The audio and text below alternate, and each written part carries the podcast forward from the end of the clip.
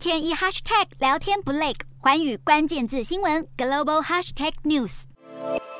与安倍晋三颇有交情的美国前总统川普，在二零一七年演说发表“印太地区”这个名称，让世界各国开始重视这个新概念。但“印太”这个词其实是川普向安倍晋三借用来的。川普执政期的白宫幕僚伯明在十号投书《华尔街日报》，悼念安倍晋三的离去。他也谈到，安倍认为“亚太”一词会让人联想到以中国为中心点的东亚地理。安倍希望人们眼光更加宏远，把印度和东南亚新兴国家包含在愿景版图中，于是开始用“印太”来取代“亚太”这个词汇。为了支持这样的构想，安倍还推动了四方安全对话。根据伯明说法，川普任内四年热衷与安倍在中国议题上进行开放式讨论，也是这样的密切往来，让美国与太平洋盟友的关系更加稳固。安倍生前在公开场合露面，总是会佩戴一枚蓝色胸章，代表着他对日本人遭北韩绑架问题不曾淡忘的决心。直到他生前最后一次助选演讲，身上依然有着这枚徽章。伯明表示，安倍甚至请川普会见失踪者家属，而川普每次访问东京都会听从安倍的意思照办。伯明形容安倍这位高瞻远瞩的政治领袖，他的愿景核心象征着人类的尊严。